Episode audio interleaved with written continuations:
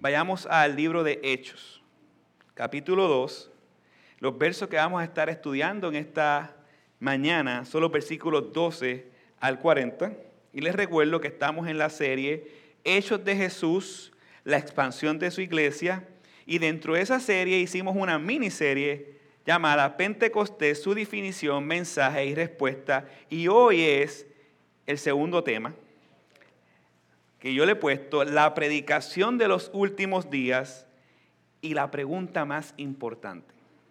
Así que vaya conmigo a Hechos capítulo 2, versículo 12 al 40. Vamos a ponernos de pie para la lectura de la palabra en reverencia a esta hermosa palabra del Señor y confrontadora. Dice así. Todos estaban asombrados y perplejos diciendo unos a otros, ¿qué quiere decir esto? Pero otros se burlaban y decían, están borrachos. Entonces Pedro poniéndose en pie con los once apóstoles alzó la voz y les declaró, hombres de Judeas y todos los que viven en Jerusalén, sea esto de su conocimiento y presten atención a mis palabras. Porque estos no están borrachos como ustedes suponen, pues apenas son la hora tercera, entre las nueve y ocho de la mañana. Sino que esto es lo que fue dicho por medio del profeta Joel o Joel. Y sucede en los últimos días, dice el Señor, que derramaré de mi espíritu sobre toda carne y sus hijos y sus hijas profetizarán. Sus jóvenes verán visiones y sus ancianos soñarán sueños y aún sobre mis siervos y mis siervas derramaré mi espíritu en estos días y profetizarán. Y mostraré prodigios arriba en el cielo y señales abajo en la tierra, sangre, fuego y columna de humo. El sol se convertirá en tinieblas y la luna en sangre antes que venga el día grande y glorioso del Señor. Y sucederá que todo aquel que invoque en nombre del Señor será salvo.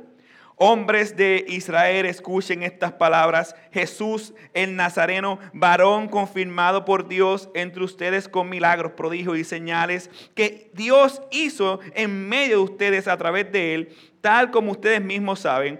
Este fue entregado por el plan predeterminado y el previo conocimiento de Dios. Y ustedes lo clavaron en una cruz por manos de impíos y lo mataron. Pero Dios lo resucitó, poniendo fin a la agonía de la muerte, puesto que no era posible que él quedara bajo el dominio de ella. Porque David dice de él, veía siempre el Señor en mi presencia, pues está, pues está a mi diestra para que yo no sea sacudido. Por lo cual mi corazón se alegra y mi lengua se regocija y aún hasta mi carne descansa descansará en esperanza, pues tú no abandonarás mi alma, mi alma en el Hades, ni permitirás que tu santo vea corrupción. Me has hecho conocer los caminos de la vida, me llenarás de gozo con tu presencia. Hermanos del patriarca David, les puedo decir con franqueza que murió y fue sepultado, y su sepulcro está entre nosotros hasta el día de hoy. Pero siendo profeta y sabiendo que Dios le había jurado eh, sentar a uno de sus descendientes en su trono, miró hacia el futuro y habló de la resurrección de Cristo, que ni fue abandonado en el Hades, ni su carne sufrió corrupción. A este Jesús resucitó Dios, de lo cual todos nosotros somos testigos. Así que exaltado a la diestra y habiendo recibido del Padre la promesa del Espíritu Santo, ha derramado esto que ustedes ven y oyen. Porque David no ascendió a los cielos, pero él mismo dijo, dice, dijo el Señor a mi Señor, siéntate a mi diestra hasta que ponga a tus enemigos por estrado de tus pies. Sepa pues con certeza toda carne de Israel, toda la casa de Israel, que este Jesús a quien ustedes crucificaron, Dios lo ha hecho Señor y Cristo. Al oír esto, conmovidos profundamente, dijeron a Pedro y a los demás apóstoles, hermanos, ¿qué haremos? Entonces Pedro dijo, arrepiéntanse y sean bautizados cada uno de ustedes en el nombre de Jesucristo para el perdón de sus pecados y recibirán el don del Espíritu Santo. porque la promesa es para ustedes, para sus hijos y para todos los que están lejos, para tantos como el Señor nuestro Dios llame. Y Pedro, con muchas otras palabras, testificaba solemne y, solemnemente y les exhortaba diciendo, sean salvos de esta perversa generación. Pueden tomar asiento.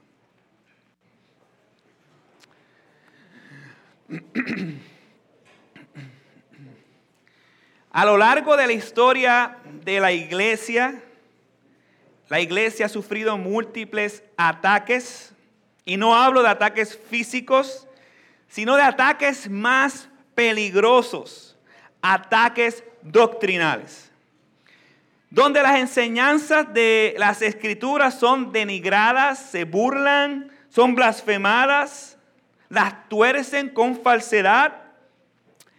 Y lo interesante es que gracias a estos ataques en la historia y el desarrollo de la iglesia, se han formado defensas y columnas para sostener nuestra fe. Dios encamina el mal de estos ataques para un bien.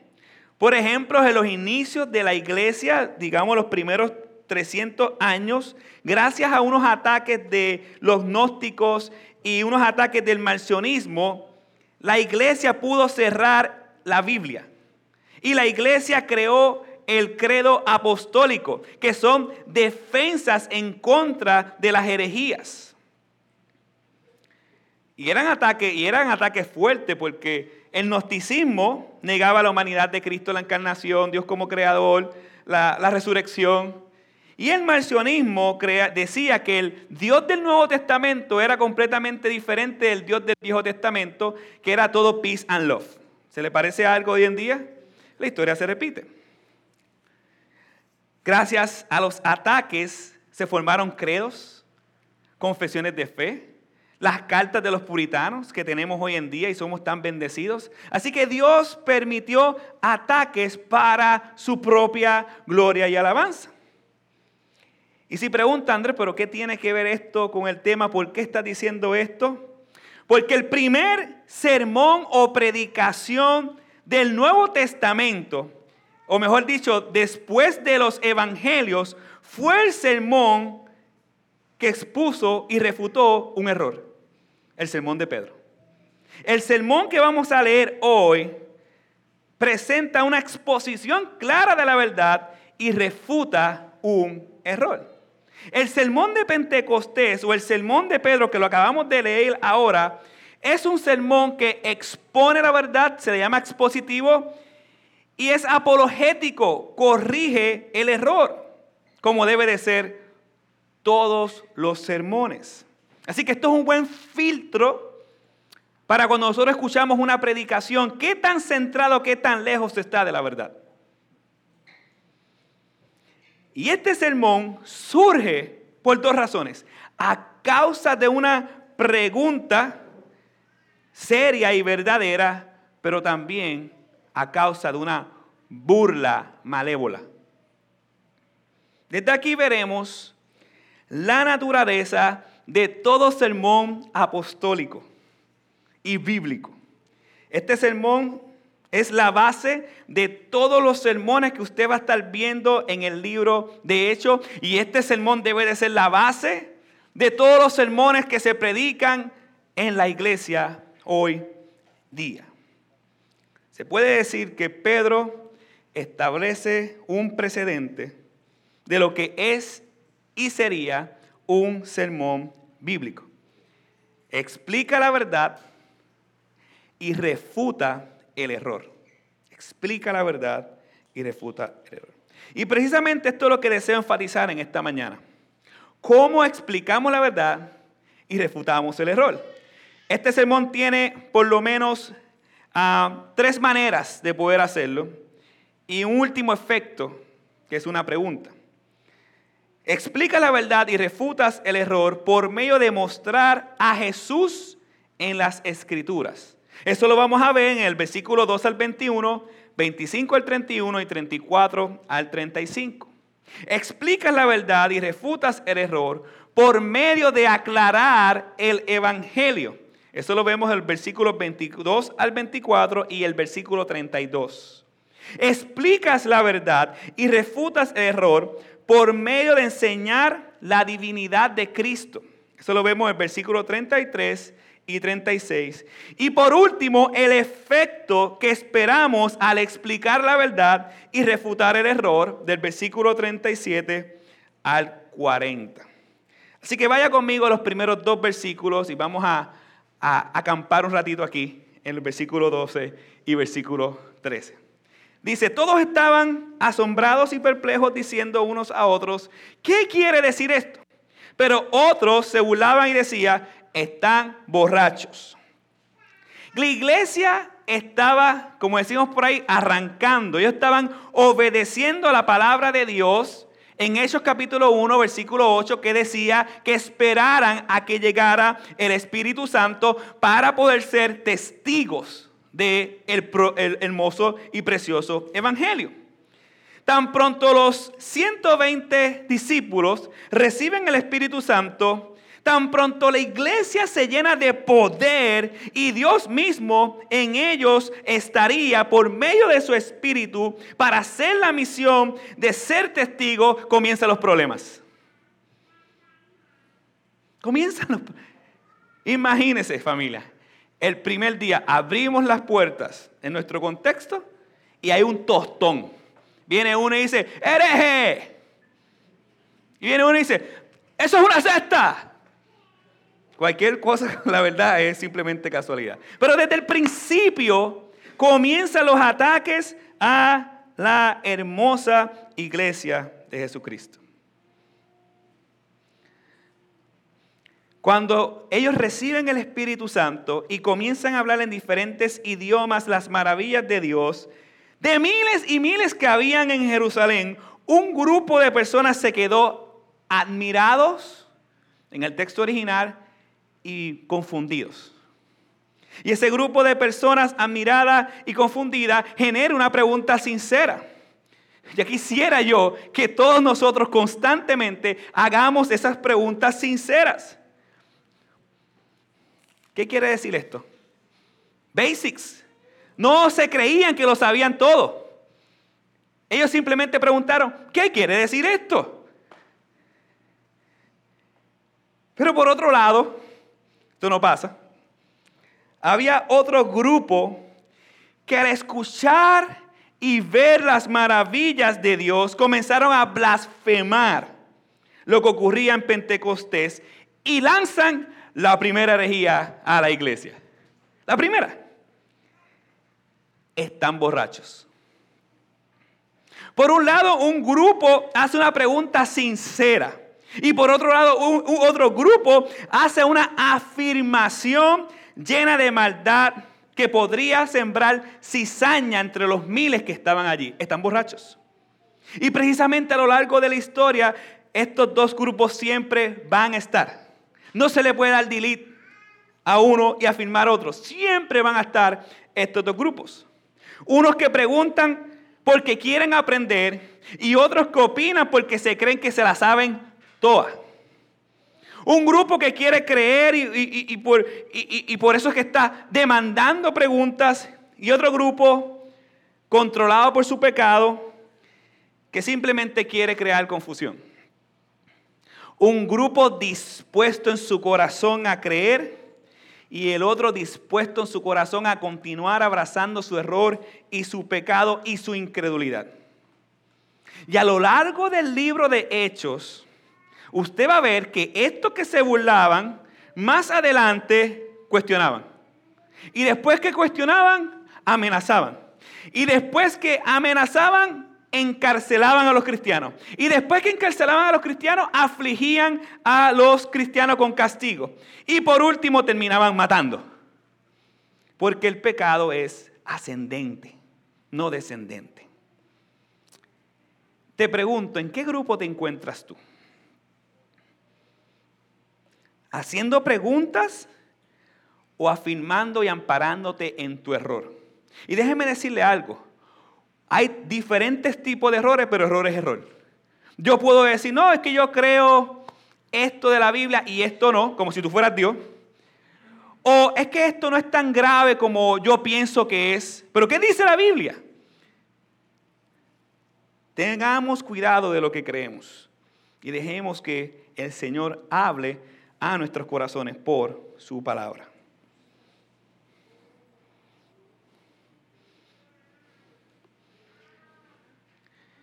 Lamentablemente, quieras o no, si el Evangelio no es nuestra esperanza y no estamos convencidos de este Evangelio, vamos a divagar en estos dos grupos.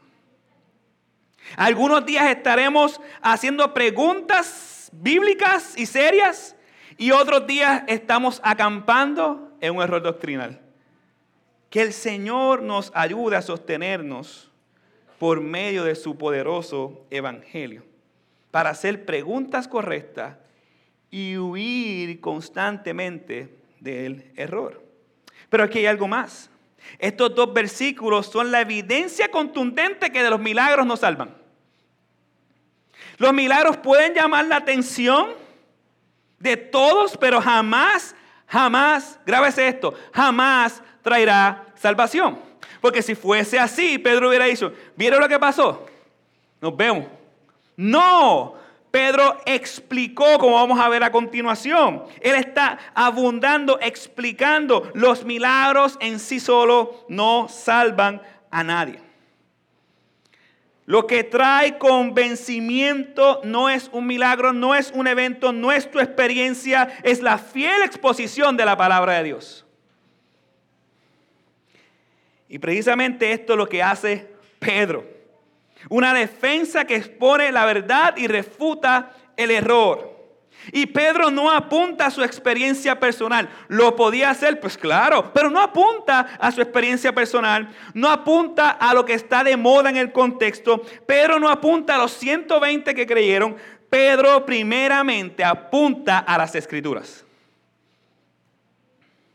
Ahora se propone a mostrar cómo todo esto que está ocurriendo ya estaba escrito. Y cómo Jesús es el centro de todas las escrituras. Y cómo todo apunta y descansa en su obra redentora. Versículo 14. Entonces Pedro poniéndose en pie con los once apóstoles, alzó la voz y les declaró, hombres de Judea y todos los que viven en Jerusalén, sea esto de su conocimiento y presten atención a mis palabras. Cuando el texto dice que Pedro se puso en pie, no es que estaban sentados, está relacionado con alzar la voz. Lo que quiere decir es que Pedro, ¿se acuerdan Pedro? El que negó tres veces a Jesús en Lucas. ¿Se acuerdan Pedro que se fue a pescar y Jesús lo llamó y le dijo tres veces, me amas, me amas, me amas? Y tú ves a Pedro como que, ¿verdad? Humillado por su pecado. Aquí vemos a Pedro levantándose con los doce apóstoles, tomando el liderato y explicando. Ese es el poder del Espíritu Santo. El poder de Dios estaba en Pedro y los apóstoles y él toma el liderato. Eso quiere decir eso, toma el liderato. Se colocó de frente, tomó valentía. ¿Para qué? Exponer la verdad y refutar el error. Y desde el versículo 15 comienza a aclarar todo. Porque estos no están borrachos como usted supone, pues apenas es la hora tercera. El Espíritu Santo no hace que las personas se vuelvan borrachas y locas. El Espíritu Santo llama al ministerio, el Espíritu Santo revela la verdad, capacita, llena, garantiza, guarda, ilumina, establece su morada en el creyente, intercede, produce fruto, provee virtud espiritual, regenera, refrena el pecado, santifica, sella, fuente de comunión, fuente de libertad, fuente de poder, fuente de unidad, fuente de dones espirituales, enseña. Eso es lo que hace el Espíritu Santo. No te pone como un loquito. No denigra su templo. Le exalta por medio de sus dones. No confundamos el Espíritu Santo con el Espíritu del mal. Pedro lo aclara aquí en el versículo 15. En la cultura griega, la manera de ellos crear un éxtasis para tener una relación con sus deidades era emborrachándose. Mientras más palos tenía encima, más comunión tenía con Dios, seguro con el Dios falso ese de cartón, o los dioses falsos. ¿Qué rayo? Vas a ver el 3D ante tanta borrachera que ibas a tener. Pero la cultura judía no era así, familia. Apenas ellos, ellos desayunaban, y más en esas fiestas, casi en el almuerzo. Así que no es posible, dice él, no es posible que en este tiempo, las 8 o 9 de la mañana, los judíos no comían ni bebían, se le esté acusando a estos individuos, a estos discípulos, de que estaban borrachos. Es por eso que ahora Pedro explica y aplica todo lo que está pasando, apuntando a las escrituras. Miren esto, no a su propia vida, no a sus experiencias, no a su testimonio, a las escrituras y al profeta Joel o Joel primeramente. Es como si Pedro dijera, hermanos, ¿ustedes recuerdan lo que dice el profeta Joel o Joel cuando dijo que los últimos días eh, Dios derramará su espíritu sobre toda carne, sus hijos e hijas profetizarán, sus jóvenes verán visiones, y sus ancianos soñarán sueños, y sus siervos y siervas profetizarán, y mostrarán prodigios arriba en el cielo, y señales abajo en la tierra, sangre, fuego, columna de humo, el sol se convertirá en tinieblas, y, las, y la luna en sangre, antes de que venga el día grande y glorioso del Señor, y sucederá que todo aquel que invoque el nombre del Señor será salvo. Pues esto es lo que está pasando aquí.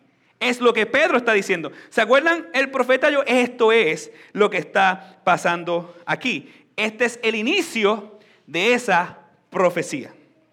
O sea, hermanos, estamos en los últimos tiempos, dice él. Este es, esta es la señal que tanto estábamos esperando.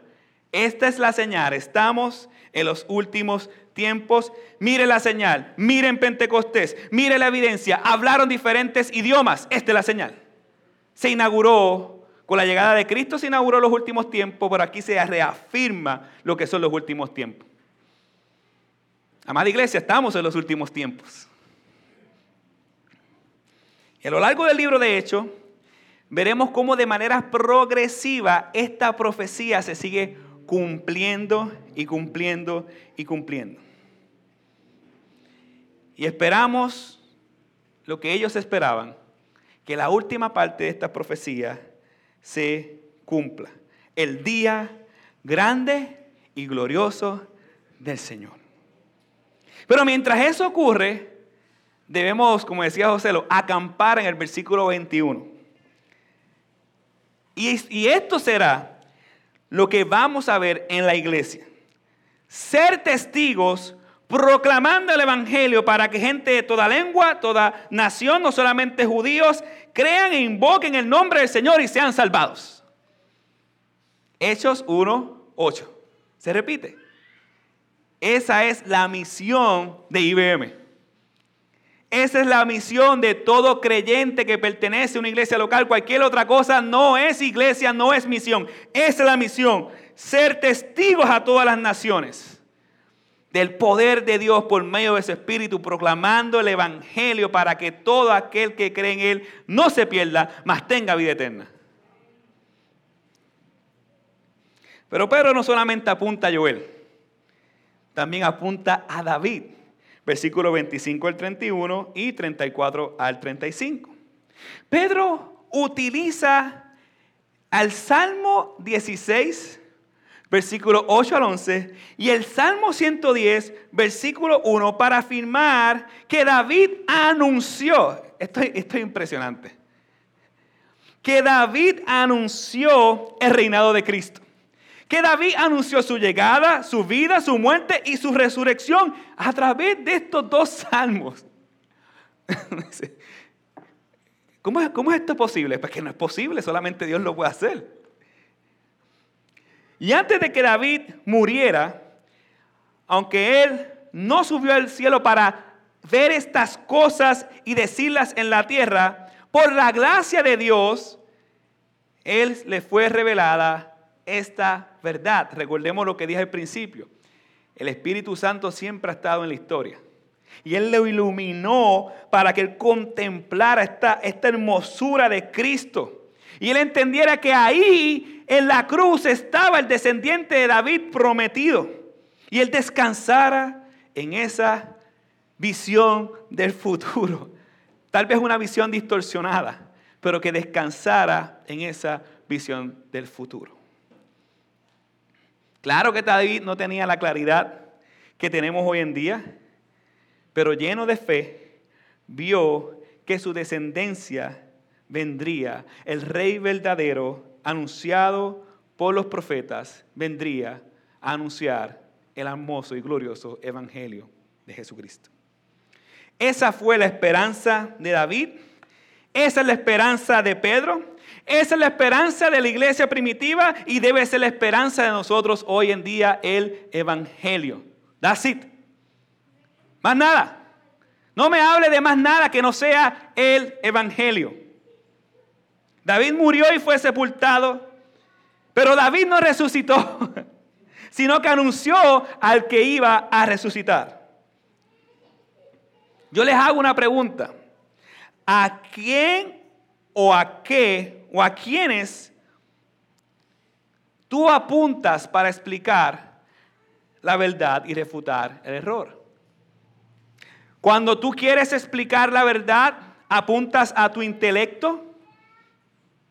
Cuando tú quieres refutar el error, das un copy-paste a una página de Facebook y dices, mira, aquí está el error.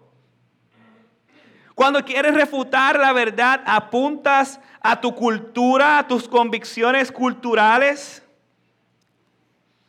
Cuando quieres refutar la verdad, se lo echas al pastor. Ah, no, pastor, usted ahí.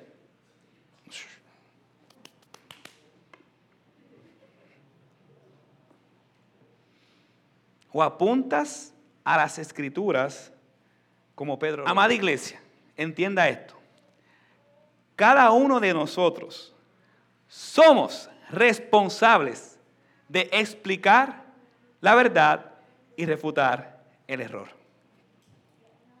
Yendo a las escrituras y mostrando a Cristo. Ah, bueno, Andrés, pero es que yo no sé, aprendamos juntos. Ah, ¿qué más hace falta leer más? Leamos más. Recordemos algo, iglesia. Tú tienes el poder del Espíritu Santo dentro. Él te guía, te dirige, te capacita. Cuando no lo hacemos es nuestra pereza, es nuestro pecado, es nuestra maldad. Utilicemos los medios de gracia, confesión de pecado, la comunidad de fe. Esto nos ayuda a vivir en santidad. Pero somos responsables de lo que nosotros hablemos, expliquemos y refutemos. Amén.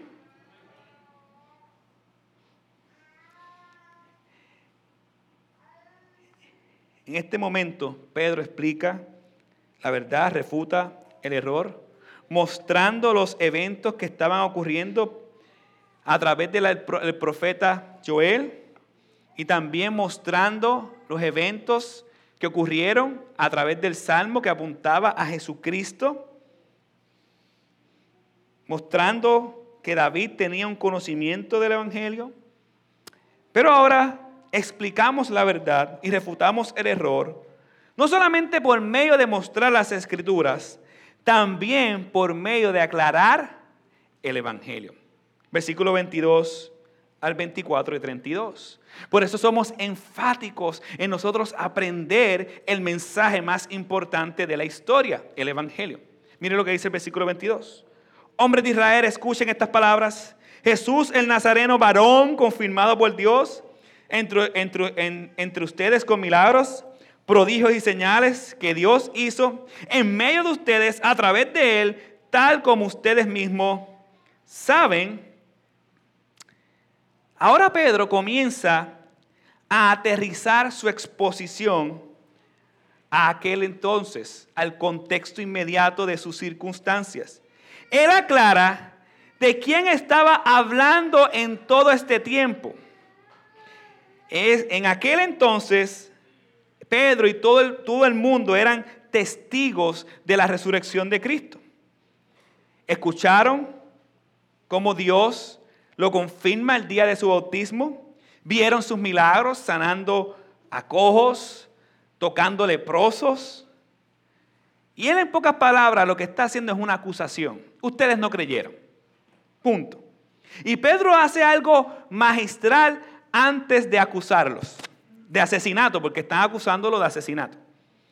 Antes de acusarlos a ellos de asesinato, por su responsabilidad, deja claro que todo esto que había pasado estaba en la soberanía y la sabiduría de Dios. Es como si dijera, no crean que esto fue a lo loco, que esto es un plan B de Dios y ustedes tuvieron y ustedes lo mataron por eso, porque esto fue un plan B de Dios. Esto ya estaba todo ordenado y predestinado, como dice Primera de Pedro. Desde antes de la fundación del mundo estaba la cruz establecida. A esto le llamo, le llamó, a esto yo le llamo la verdad paralela donde uno, una verdad no exime la otra verdad, ocurre paralelamente. Dios es soberano, pero el hombre es responsable. La cruz estaba preparada, pero los corazones de los, de los hombres estaban dispuestos a clavar a Cristo. Y una vez Pedro aclara, entonces acusa a los que estaban allí, a todos los representantes de todas las naciones. Y él habla entonces de la gloria de Jesús. Versículo 24 y 32. Pero Dios lo resucitó poniendo fin a la agonía de la muerte, puesto que no era posible que él quedara bajo el dominio de ella. Versículo 32. A este Jesús resucitó Dios del cual todos nosotros somos testigos. La muerte no lo pudo detener. Él fue el primero que no pecó y él fue el primero como primicia de la resurrección de todos los que creen. Y esto nos garantiza que algún día todos los que nosotros, todos los que nosotros hemos creído de manera sincera, seremos resucitados con él por siempre y para siempre y estaremos junto a Él sin luchar con el pecado. Tranquilos, gozosos, porque Él murió por mí en la cruz. Él fue mi real y verdadero sustituto.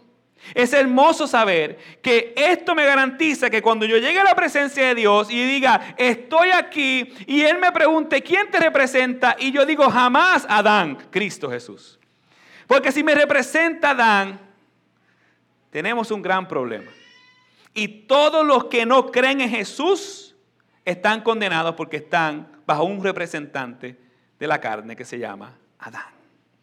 Ahora bien, tú no solamente explicas la verdad refutando el error, mostrando a Jesús en la Biblia y explicando el Evangelio, sino también enseñando la divinidad de Cristo. Versículo 33 y 36. Mire lo que dice.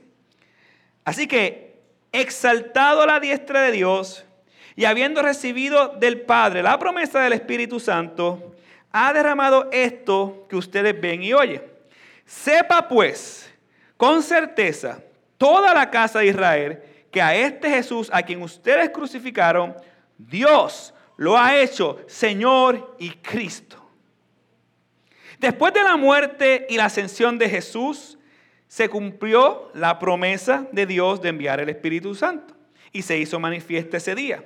Jesús fue exaltado por primera vez en el sentido que un 100% hombre, un 100% Dios, fue exaltado y glorificado. Porque Dios es Dios y Dios siempre ha sido exaltado. La única diferencia es que ahora Dios tiene un cuerpo humano. Esa es la exaltación que estamos viendo aquí y la glorificación. Pedro resume su sermón en una declaración clara.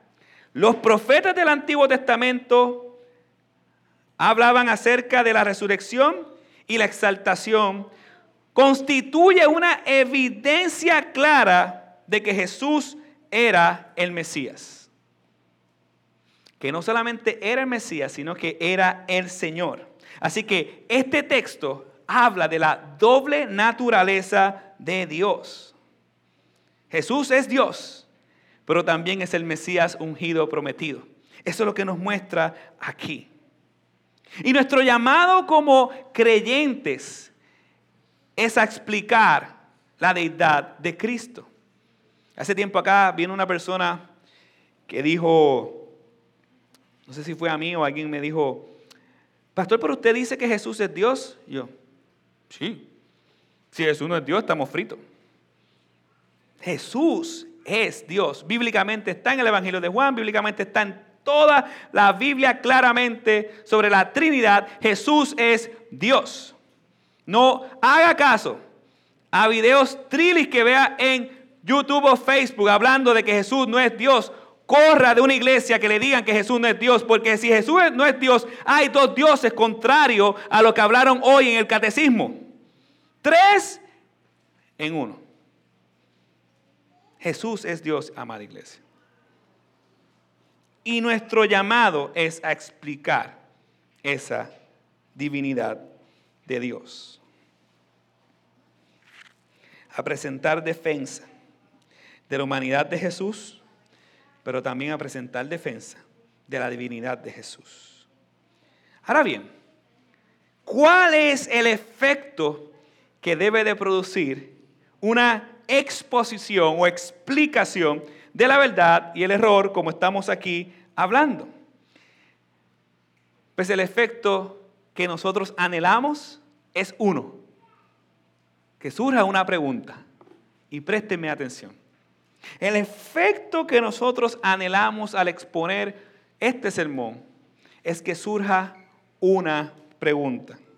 La pregunta más importante que todos debemos hacernos, cada uno que está escuchando este mensaje, es la pregunta más indispensable que tú vas a hacer en tu vida. La pregunta más importante no es cuánto me van a pagar, cuánto voy a dejar de cobrar. La pregunta no más importante es dónde queda el hospital. La pregunta más importante es la que dice el versículo 37. Al oír esto, conmovidos profundamente, dijeron a Pedro y los demás apóstoles, hermanos, ¿qué haremos? Esa es la pregunta contundente. La pregunta más importante al escuchar un mensaje como este no es qué bonito está. Está cool el mensaje. Yo aprendí mucho. ¿Qué haremos con este mensaje? La evidencia es contundente. Somos responsables delante de Dios por la muerte de su Hijo. Nuestro pecado mató, tu pecado y mi pecado mató a Jesús. Las consecuencias deben de ser a proporción de quién, contra quién estamos pecando. No es lo mismo. ¿Robar es pecado? Sí. Pero usted entienda algo. Nosotros no estamos robando ante un vecino o ante un presidente. Nosotros estamos robando y pecando ante un Dios eterno que demanda una justicia eterna. Y así es nuestra condenación, una condenación eterna. Ellos al oír que fueron los asesinos de Dios mismo, se conmovieron profundamente. Y déjeme decir algo, la palabra conmoverse profundamente en el original es traspasar. La cruz, la evidencia de su pecado traspasó sus corazones. La palabra de Dios traspasó sus almas. Y ese es y debe de ser el anhelo de todos los que estemos aquí. Que la palabra de Dios traspase nuestra vida, que te rompa. Porque si no te rompe la palabra, te rompe tu propio pecado. Y cuando Él regrese, si no te rompe tu pecado, te va a romper Él en pedacitos, te va a destrozar porque eres su enemigo. Es por eso que la pregunta más sincera que podemos hacer es, ¿qué haremos? ¿Qué hago? Les hago una pregunta. ¿Se han hecho esa pregunta? Esa es la pregunta que hacemos en nuestro interior cuando escuchamos su palabra.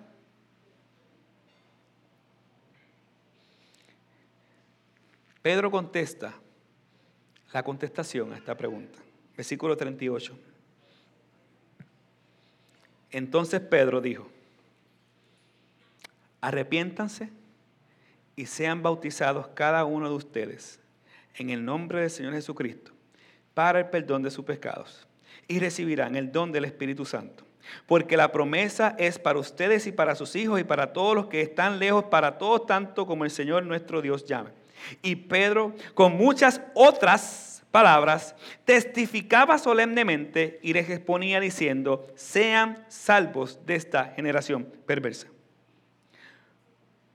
No solo los 120 son llamados, sino que todo aquel que haga esta pregunta tiene una demanda. Creer, arrepentirse y creer. Judíos cercanos son llamados. Judíos lejanos son llamados. Y gente de toda nación son llamados a este mismo mensaje. Arrepiéntanse y crean. Y bautícense. Y les voy a explicar por qué dice bautizarse y no creer. La gente pregunta a Pedro y los demás apóstoles, ¿cómo pueden recibir el perdón de sus pecados y encontrar salvación? Recordemos que lo que Pedro está haciendo es una acusación directa de que ustedes son asesinos y tienen que rendirle cuentas a Dios. Entonces la pregunta es básica, ¿qué, qué hacemos? No podemos hacer nada. ¿Somos culpables? Solución, arrepiéntese y bautícese y serás perdonado. ¿Qué le contesta Pedro? Arrepentirse implica lo siguiente, y présteme atención porque hay una moda ahora de arrepentirse que no es el arrepentimiento bíblico. Arrepentirse implica dar la espalda al pecado que tanto amamos, desarrollar un profundo aborrecimiento por los pecados pasados, experimentar un giro de 180 grados radical en sus vidas y seguir las enseñanzas de Jesús sometidos a su voluntad. El arrepentirse significa que la mente del hombre cambia completamente de tal manera que él en forma consciente se aleja del pecado se aleja de todos los placeres del mundo. Es por eso que el arrepentimiento damos gloria a Dios porque es una obra milagrosa.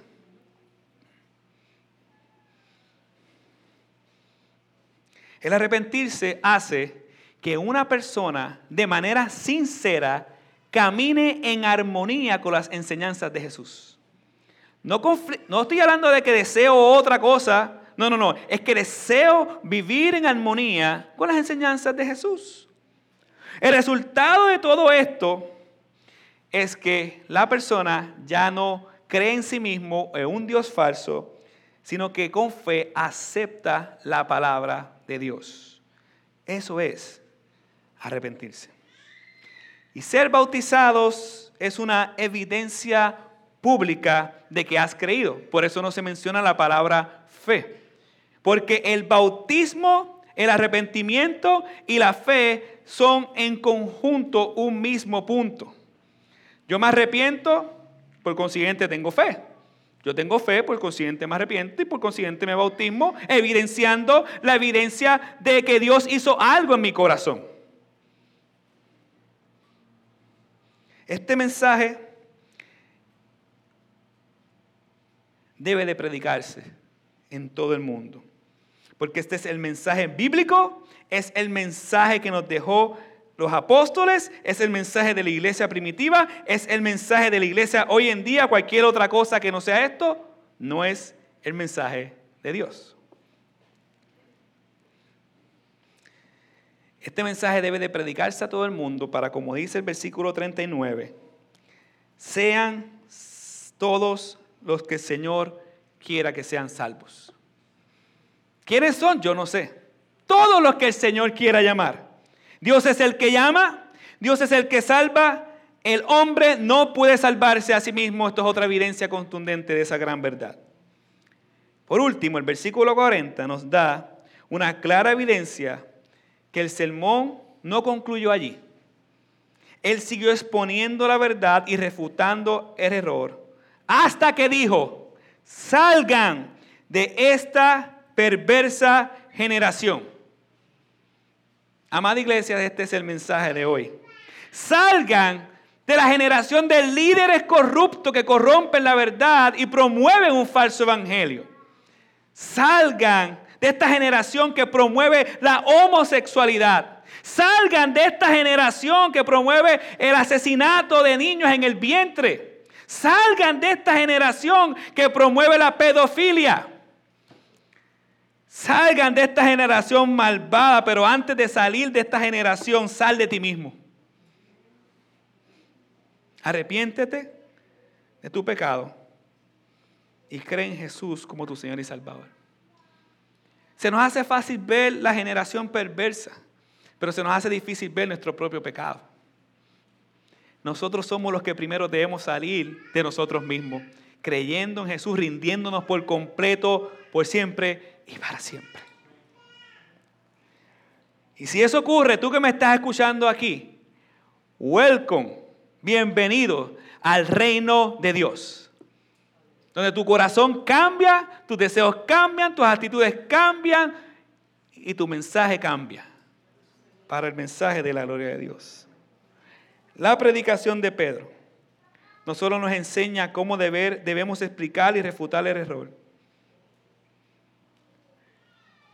también nos enseña cómo evaluar una predicación y también nos enseña cuáles son las preguntas reales que debemos hacer. Si somos creyentes, esta es la pregunta que debemos hacer cada domingo y cada vez que leemos la Biblia. Mira qué cool. Ah, cool. ¿Qué hago con esto que Dios me está dando? ¿Cómo lo aplico Roch? Usted sabe que si usted no aplica la palabra en el momento, usted no la va a aplicar después. Roch, Roch, con urgencia, con urgencia. Y si tú no crees aquel que está aquí y no te, has hecho esta pregunta, corre y haz esta pregunta. Andrés, sé que soy culpable delante de Dios por mis pecados. Yo asesiné a Dios porque Él vino por mis pecados en sustitución. Entonces, ¿qué debo de hacer, Andrés? Fíjate lo que diga yo, lo que dice la Biblia. Arrepiéntete Cree, bautízate para que tus pecados sean perdonados. Y si hoy te hiciste esa pregunta, no salgas por esa puerta sin antes hablar con alguno de nosotros. Queremos orar por ti. Vamos a orar.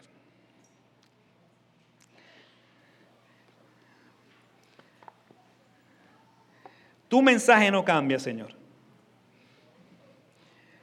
Padre, yo te pido que si hay alguien aquí que está engañado, que cree que cree, pero sabemos que no cree, y tú sabes que no cree, que se asegure que crea respondiendo esta pregunta. Que se arrepienta de sus pecados y crea que tú eres suficiente para perdonarlo. Hay muchas personas que sabemos que se han bautizado en un pasado que no creyeron. Si hay alguien aquí, Señor, de esos, por favor, que al final podamos hablar con Él y hablar de su nueva fe en el único Dios verdadero, no el de la tradición de este mundo, no el de mi mamá y mi papá, no el de mi amigo, sino el único Dios verdadero, mi Dios, Jesús, Jesucristo, nuestro Señor. Que tu nombre sea glorificado.